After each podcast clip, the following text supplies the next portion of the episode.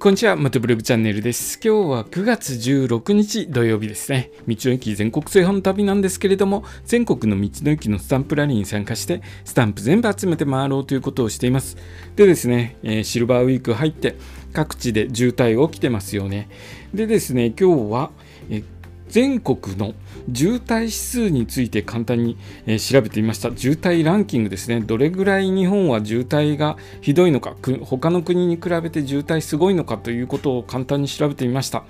でですねランキングなんですけれどもこれ渋滞指数というのは1キロあたりの自動車数ですね、えー、これを渋滞指数と呼ぶんですけれども第1位が日本です。やっぱりっていう感じですけれども、渋滞指数628.4台ということになっています。1キロあたりの自動車数が628.4台ということですね。第2位、UAE ですね、479台。えー、3位、モナコ、427.3台。えー同じく3位でも香港310.6台、えー、4位がですねクエート263.7台、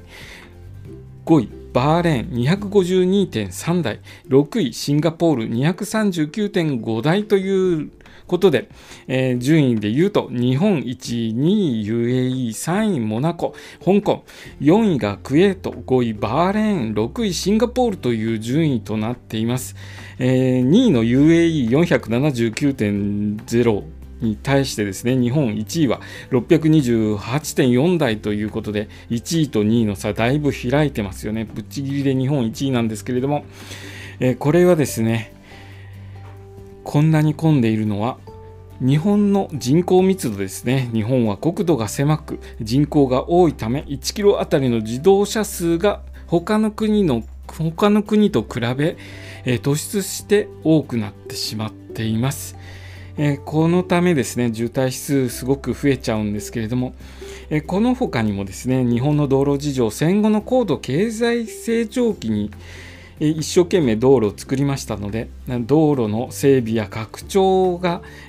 急ピッチで進められたため古くからある歩道を舗装するだけだったり国道や高速道路も地上げのしやすさ優先で建設されたため道幅は狭く入り組んだ構造が多くなったということなんですね。でその結果同じ距離でも渋滞が発生しやすい道路事情となっているそうです、えー、シルバーウィークお出かけされている方多くいらっしゃると思うんですけれどもいろいろな高速道路でですね、渋滞、今日も中央道20キロとか30キロになっていました。え渋滞多くなっていると思います。渋滞ですね、もうどうしても避けられない、連休の時は避けられないんですけれども、できるだけですね、あのーえーと、高速道路ですね、各高速道路の渋滞情報とかを見て、渋滞、非常にピークの時を、え、避けてですね、高速道路を乗るようにしていただくと、分散されて、多少ですね、渋滞、え、緩和されるんじゃないかと思います。えー、今日はですね、え各国の渋滞ランキングについてお話しさせていただきました。今日の放送もお聴きいただきありがとうございました。それではまた明日。